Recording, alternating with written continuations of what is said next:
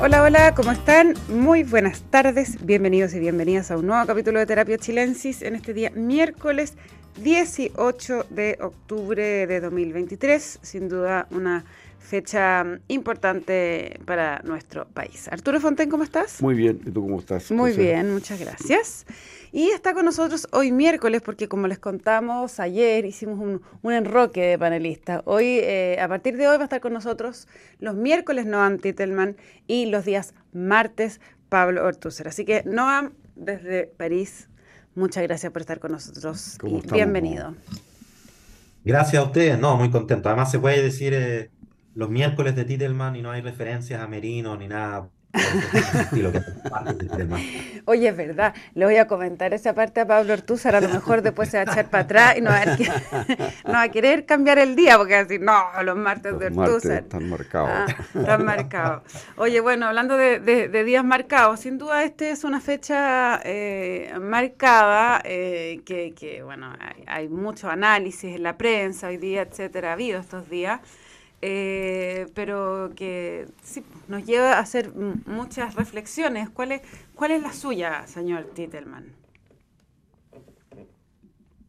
Sí, lo, primero son algunas impresiones más que conclusiones, pero es increíble lo rápido que puede cambiar la opinión pública. Yo, yo sé que esto está súper estudiado, yo también de alguna manera me dedico a investigarlo, pero, pero igual es sorprendente. O sea, un mismo hito, un mismo evento como el estallido social de 2019 tiene una valoración en la sociedad, pero en 180 grados hoy día que hace, hace cuatro años. Es bien eh, impresionante ese, ese tipo de giro.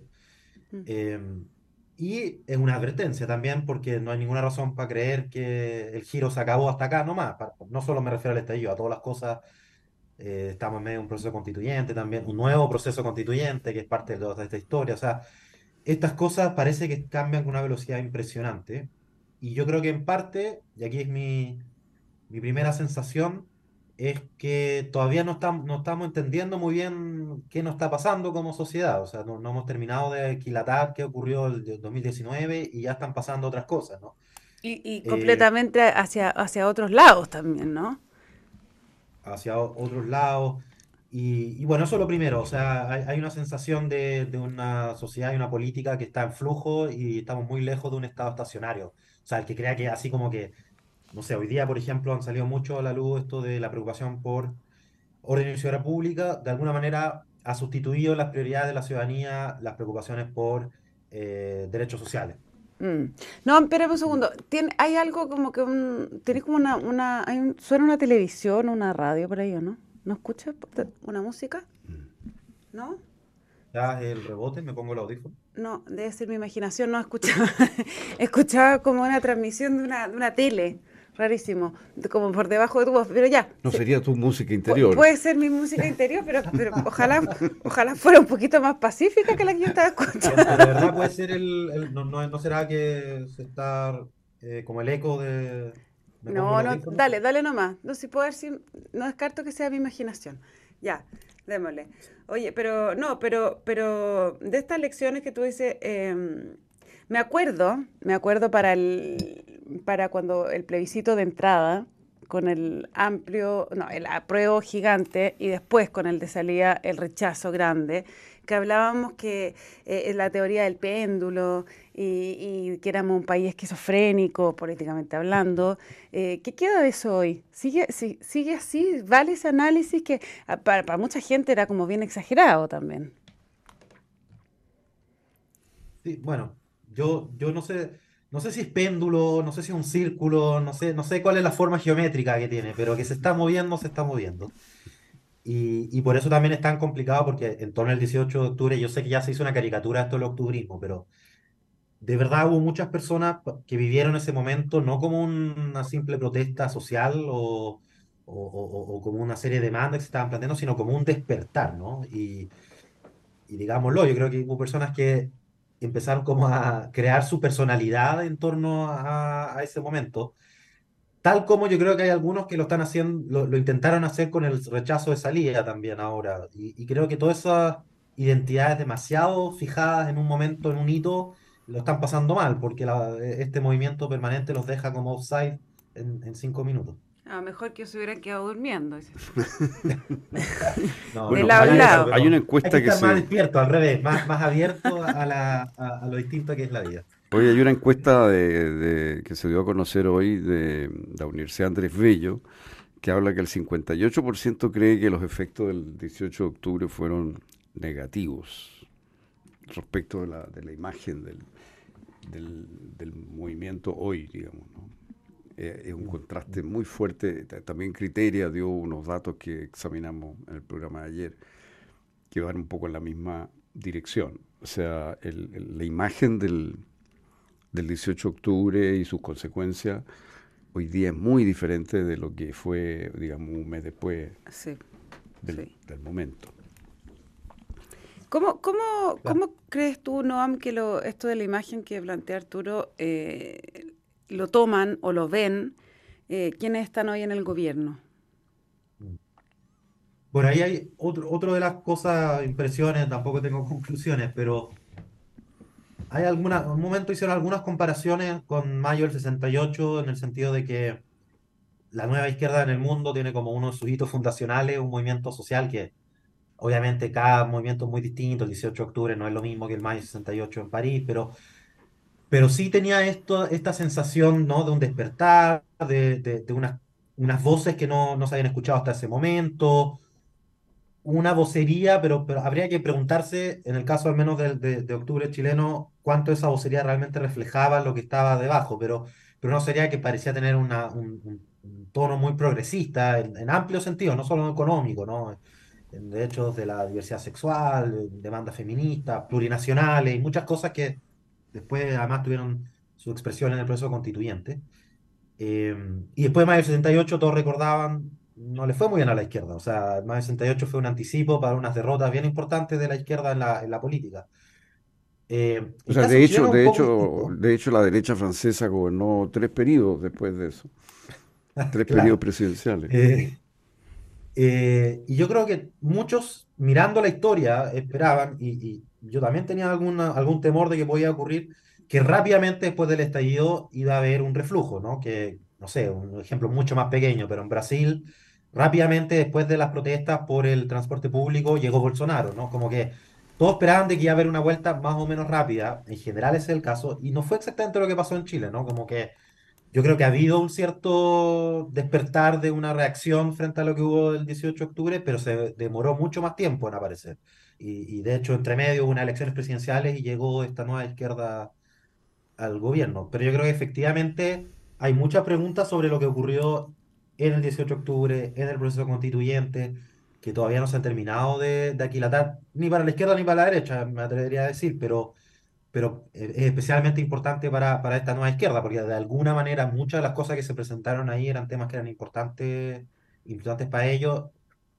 Y una parte que yo creo que ya lo hemos hablado infinitas veces, pero, pero muchas veces el problema es que se sobreinterpreta el resultado de cada elección como si fuera ya ahora sí que todo el mundo cree en la posición del que ganó las elecciones. Ya no, yo creo que después de las últimas cinco elecciones que hemos tenido, parece que esa es la única elección que nunca hay que tomar después de los resultados eh, y eso incluye el plebiscito que vamos a tener en diciembre, el que acá, las elecciones de consejeros, las elecciones presidenciales, el plebiscito de entrada, el plebiscito de salida, todo, todo es- parece que es muy efímero, muy, eh, muy poco relevante al final para las posiciones de las personas.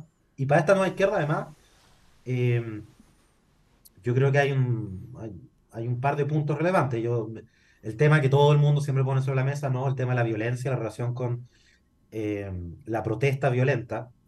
Eh, y yo, bueno, yo, yo creo que un poco intencionalmente no se plantea así, porque se habla de la violencia en general. Yo creo que más bien la pregunta es qué se hace frente a la protesta violenta, porque no hay nadie, bueno, hay excepciones, no, no quiero generalizar, pero la pregunta no es si la gente apoya o no la violencia. Yo creo que en el vasto espectro político uno deja- puede dejar de lado algunos márgenes medios locos que siempre existen, pero el- yo creo que eso incluye a la nueva izquierda.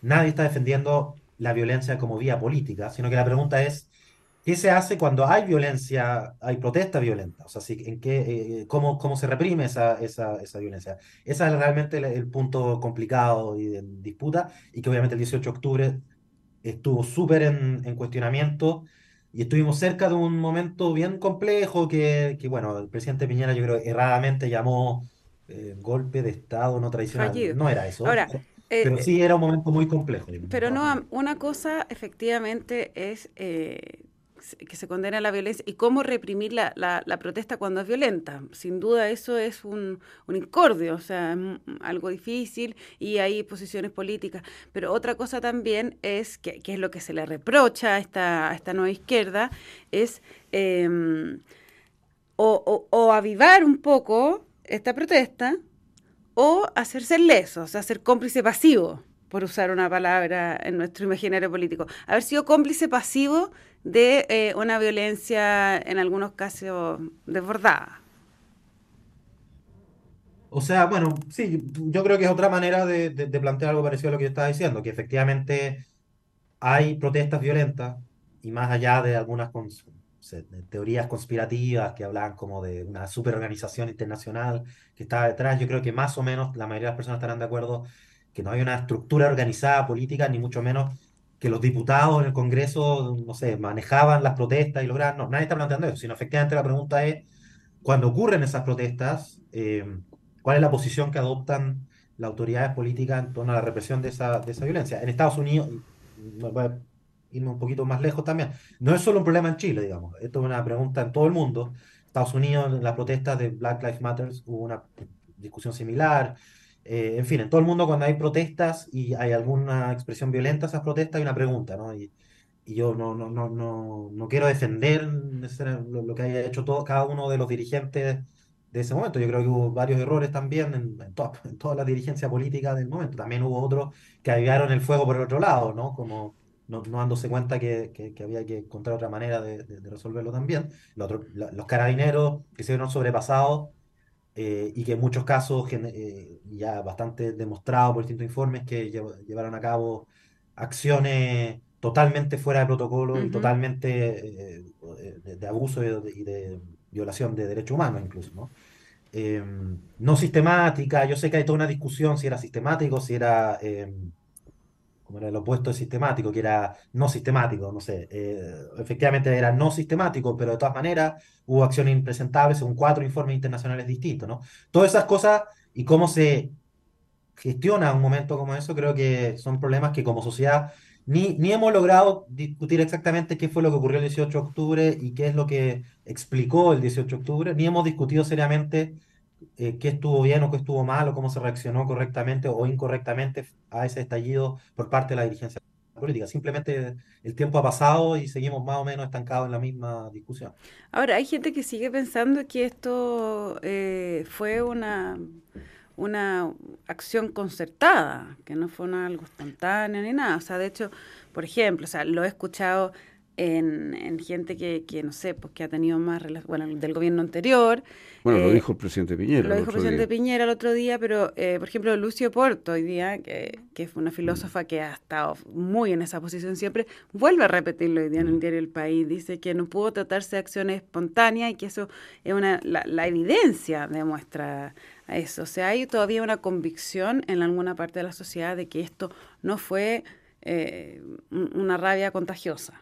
Sí, yo creo que lo que hay que distinguir, sí, en lo que se está diciendo ahí por esas personas es, uno es la protesta general, digamos, mm. pero yo creo que a lo que se refieren, me imagino, es al atentado simultáneo. A la, acción de la quema del metro. Del día viernes de esas estaciones del metro, ¿no? Eh, cuya impacto fue enorme. O sea, he dado estos números en otras oportunidades, pero normalmente el metro transportaba dos millones, alrededor, alrededor de dos millones seiscientos mil personas cada día eso, esto fue un viernes por la tarde. Eh, eh, y el lunes solamente transportó algo de 160 mil personas. Mm. Y la reparación tardó más de un año. O sea, estamos hablando de una destrucción de enorme impacto eh, y muy bien organizada en, en, términos de los lugares donde... Se o sea, ¿tú también crees que eso fue una...? Yo creo que es una pregunta abierta si esas estaciones eh, fueron destruidas por, una, por algún grupo con, con, cierto entrenamiento y con cierto conocimiento de lo que hacían, o fue simplemente un grupo de estudiantes que casualmente a la misma hora incendió dos estaciones con ese impacto? Es una pregunta. Ahora, mm. no ha habido ninguna evidencia que se haya podido presentar, no se ha encontrado ningún culpable. No hay ninguna base que permita afirmar de que hubo un grupo que deliberadamente intentó quemar con cierto conocimiento profesional, por así decir, esas estaciones, porque las destrucciones no solamente son a los carros, son a los rieles, son eh, eh, al sistema de la estación, o sea, lo cual supone altas temperaturas y una gran cantidad de combustible. O sea, eh, en todo caso fue una acción bastante impresionante.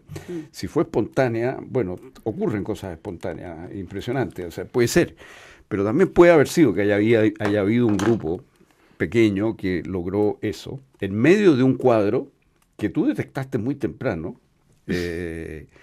Hay que reconocerlo, cuando empezaron a saltarse los torniquetes estos estudiantes, lo cual es algo muy distinto que, esto otro, ¿te fijas? Y, luego eso produjo algunos incidentes con la policía, que, trató de reprimir en algunos puntos, en otros puntos no.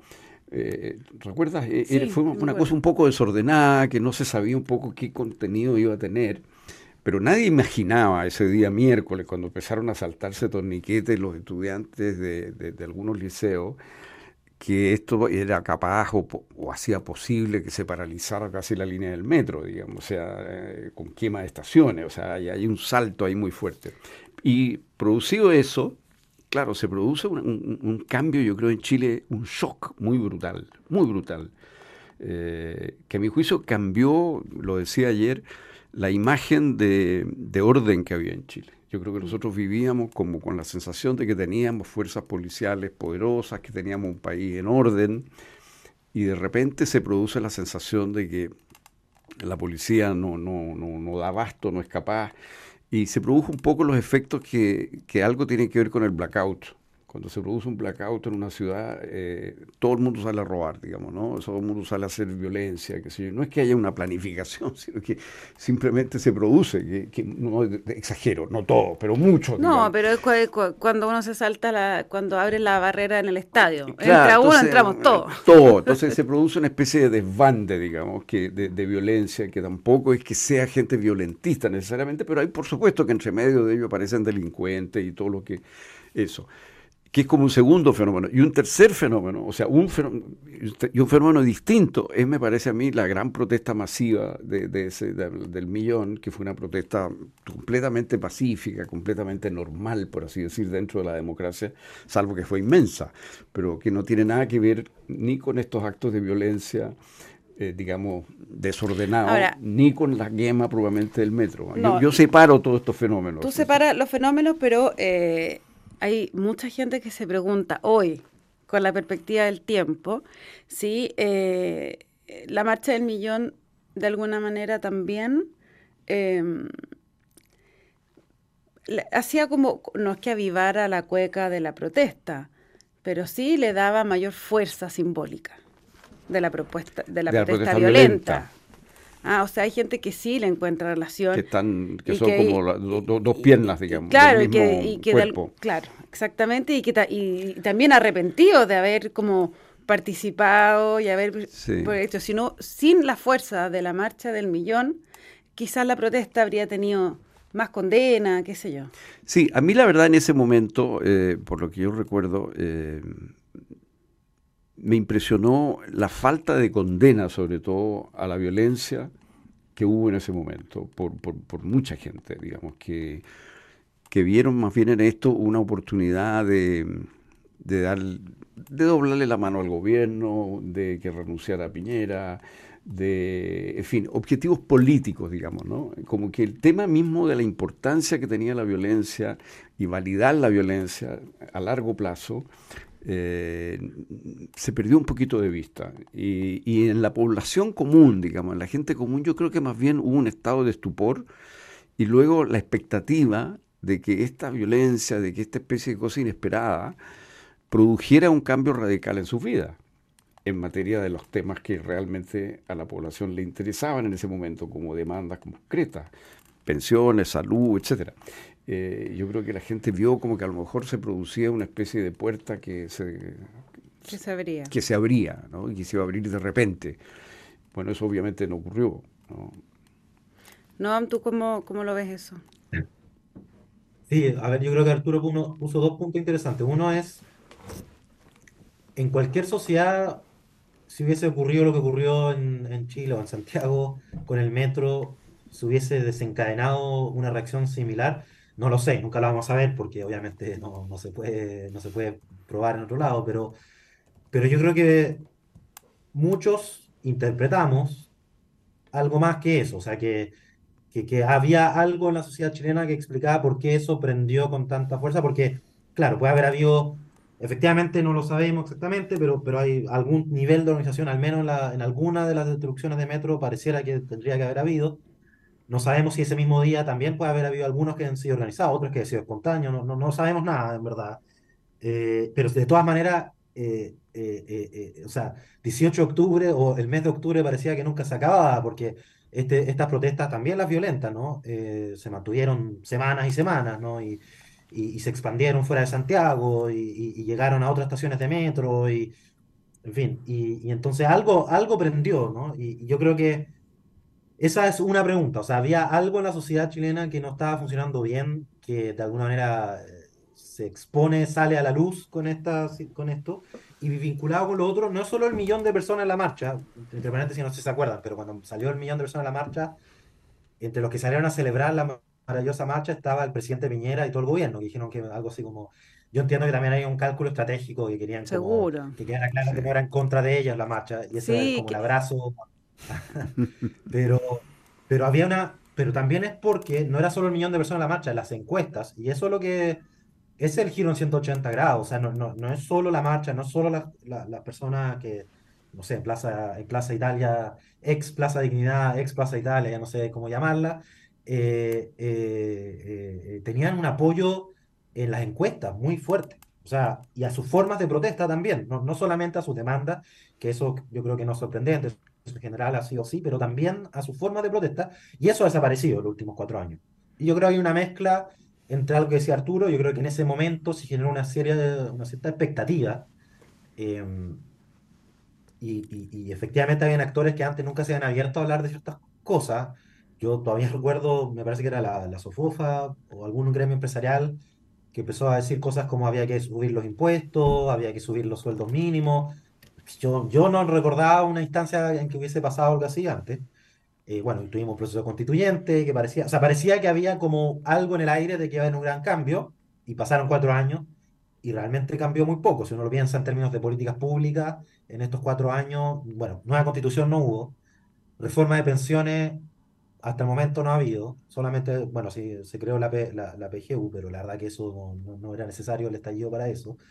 Eh, reforma tributaria, hubo, de hecho, al final el gobierno Piñera hizo una, pequeña modificación, pero no, no fue un gran cambio. O sea, mucha expectativa que, se, que, que, no se cumplieron. Y además, yo creo que el tema de la violencia, sobre todo además alimentado por otras cosas que fueron pasando en estos años, ¿no? El tema de la delincuencia, eh, yo creo que y asociado a otras formas de violencia, como que puso eh, eh, el ojo con mucho más nitidez en lo importante que es tener unas fuerzas de orden y seguridad pública que tengan la autoridad para hacer cumplir, digamos, la ley. Eh, pero, pero es bien, pero, pero yo creo que ese quizás es el fenómeno más interesante, al menos para mí. Es la sociedad, es como el cambio en la sociedad. Ahora, hay, hay algo que, que, que, tú dijiste ahí al pasar que quisiera detenerme porque, claro, hubo una violencia, sin duda, y, y la pregunta es, es por qué. Yo tengo la impresión de que, y, he aludido en alguna oportunidad a una encuesta que, que hizo varias veces en, en Plaza Baquedano, por usar un tercer, el tercer nombre, eh, la Universidad de Chile, con la gente que asistía a la, a la, a la protesta, digamos, en forma habitual los viernes. Eh, es un sistema de encuestas donde los encuestadores se reparten en el lugar y, y entrevistan a las personas que están alrededor. Hay una metodología para, para este tipo de encuestas que no es en, en vivienda ni es a través de mail, sino que es en vivo, digamos, en una manifestación. Y, y el resultado fue sorprendente porque eh, algo del, del, del, del 30% o más tenían título universitario y un 10% sobre ellos tenían postgrado terminado. Y el porcentaje de, que venía de, de, no sé, de La Pintana, de Cerro Navia, de lugares así, era ínfimo. Las comunas eran más bien Providencia, San Miguel, Ñuñoa. Eh, era un mundo universitario, eh, era un mundo, el núcleo original era una vanguardia, yo creo, políticamente motivada. Eh, con un proyecto derogatorio, no con un proyecto tal vez muy claro de futuro, pero sí con un proyecto de destrucción del statu quo. Eh, y yo creo que ahí sí había una voluntad política eh, bien expresa, al cual se fue sumando después, claro, las barras bravas y qué sé yo, todo lo que sabemos, pero, pero había un proyecto político en ese núcleo que fue como una especie, yo diría, de vanguardia. Pero debajo de todo esto, en el apoyo de la población, yo no sé cómo ustedes lo ven, pero yo sigo pensando que el tema central es la frustración que se produce en un país que se acostumbró a crecer económicamente y que de repente se estancó y se estancó y se estancó por 10 años y se estancaron los salarios. Y eso produjo una enorme frustración, porque los demás problemas, la mala atención de las pensiones, la mala atención de salud, eh, la desigualdad, eran todos temas que estaban que seguían estando, que estaban desde el comienzo, digamos, y no empeoraron. Eh, no, habían empeorado. incluso, la incluso la desigualdad había mejorado. Yo creo que lo que pasó fue simplemente que eh, el país, dejó, los salarios dejaron de crecer. Y, eso fue lo que la, gente empezó a sentir como una promesa no cumplida, masivamente, digamos, ¿no? Porque la, la promesa no se cumplía para muchos, pero durante muchos años el país creció, los salarios crecieron, y hubo esa sensación de que había futuro. Y de repente Chile se trancó. Y entonces, claro, la frustración se empezó a acumular, acumular, acumular. Y de eso no hemos salido. Y cuando la gente te dice, bueno, no han hecho, las demandas sociales no se han satisfecho, lo que te están diciendo es, mi vida económicamente no ha mejorado. Y no ha mejorado, incluso ha empeorado por efecto de la inflación. Entonces, es verdad eso. Y eso es lo que a mi juicio explica la distancia que hay entre la población hoy día y las adhesiones políticas, que como decía no hace un momento son tan superficiales, tan volátiles, líquidas, tan líquidas, digamos, tan movedizas, porque hay una especie de descontento y yo creo que no vamos a lograr abordar este descontento sino en la medida en que nos enfrentemos de verdad al tema del crecimiento económico. No, Antitelman, se nos acaba el tiempo. Última palabra del cierre. En la sopa, eh, efectivamente estamos viendo ahora, estoy en una de las cosas que, hemos encontrado en algún análisis de los datos del Latino Barómetro en América Latina, no solo en Chile, es que la insatisfacción con la democracia, un gran predictor de ella no necesariamente el nivel de ingreso que tengan las personas, sino sus expectativas de ingreso. Y yo creo que el estancamiento que decía Arturo probablemente juega un rol bien importante en ese sentido. Bien, pues no Antiderman, Arturo Fonten, muchas gracias por esta conversación de estallido social. Les cuento que la transformación digital de tu empresa nunca estuvo en mejores manos. En Sonda desarrollan tecnologías que transforman tu negocio y tu vida, innovando e integrando soluciones que potencian y agilizan tus operaciones. Descubre más en sonda.com. Sonda Make It Easy. Quédese con nosotros porque a continuación información privilegiada al cierre y luego sintonía crónica debut junto a Bárbara Espejo y Francisco Aravena. Que estén todas y todos muy bien y nos encontramos mañana. Buenas noches. Muy buenas noches.